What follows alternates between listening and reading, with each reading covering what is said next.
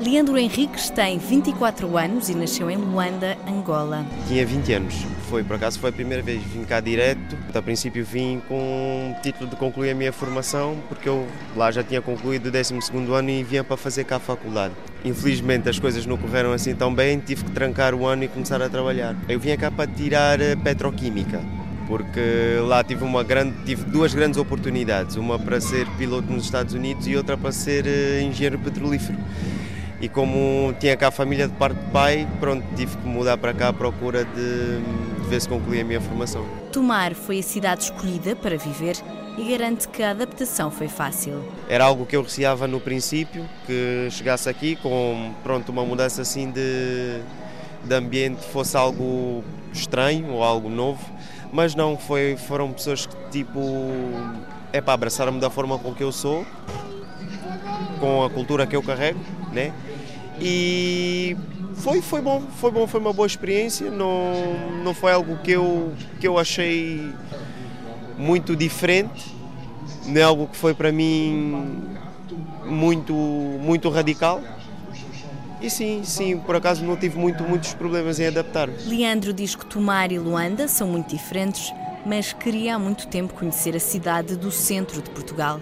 É tudo muito diferente de lá é tudo muito diferente lá. Lisboa não é tão diferente de Luanda porque, pronto, visto que são capitais, tem sempre um movimento muito maior. Chegando aqui em Tomar, vi que era uma coisa mais calma, mais pacífica e, epá, é sempre aquele, aquele choque porque é uma mudança radical de, de ambientes e é algo que, pronto, eu não estava à espera, pensava que fosse mais movimentado, mas por acaso até é uma boa cidade. Eu prefiro estar mesmo aqui em Tomar do que é pá, em grandes metrópoles como Lisboa, Porto, que é mais onde dá mais movimento. Eu sempre, sempre quis, sempre tive uma curiosidade em conhecer pronto, as origens de, da minha parte paterna e de tomar mesmo também, porque pronto, como eu sou fascinado por cultura, sempre foi algo que eu quis, que eu quis experimentar. É sempre bom uma pessoa ter novas experiências, então é algo que eu sempre quis. Foi uma caixinha de surpresas, porque eu não sabia que havia tanta coisa no meio de uma cidade tão. Não, não vou dizer pequena porque Tomar é grande, mas eu não esperava, eu pensava que era só o Castelo de Cristo e a janela do capítulo e pronto, esses pontos turísticos. Mas não, tem muito, muito, muito, muito. A própria história, gastronomia, tudo, tudo é sempre uma caixinha de surpresa e encontramos sempre em cada canto um, uma história a ser contada e por acaso eu gostei, gostei muito. Quanto às saudades, são muitas, mas voltar a Angola não está nos planos. Não foi fácil e é algo que até agora pronto não é fácil porque pronto temos sempre aquela saudade, aquela vontade de, de voltar. Saudades tenho muitas. É pá, do ambiente em si, praias, gastronomia, o próprio, conforme eu posso dizer, o calor do meu povo é, é sempre aquilo que eu sinto mais falta. Mas é pá, nunca, nunca abandonei a esperança que um dia hei de, hei de lá voltar, pelo menos a passear. Assim dizendo, porque já tenho aqui a minha vidinha semi-feita. É uma cidade que já me, já me entrelacei, assim dizendo.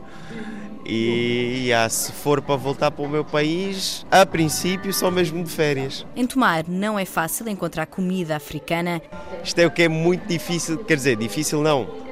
Encontrar aqui em Tomar particularmente sim há certos restaurantes que, que, nos possibilitam ter acesso ao tipo de gastronomia que eu tenho lá, aliás, que nós temos lá, e epá, já dá para matar um pouco de saudades, mas não são todas, evidentemente.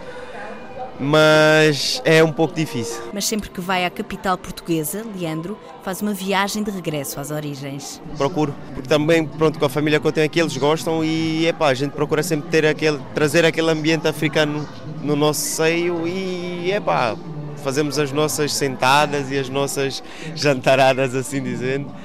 Fazemos o nosso famoso domingo angolano, que é o domingo que é com música angolana, gastronomia angolana, é aquele ambiente mais, mais dançante. E sim, sim, procuramos sempre de, sei lá, nas nossas mais, nos nossos mais pequenos momentos trazer o que é nosso no nosso meio.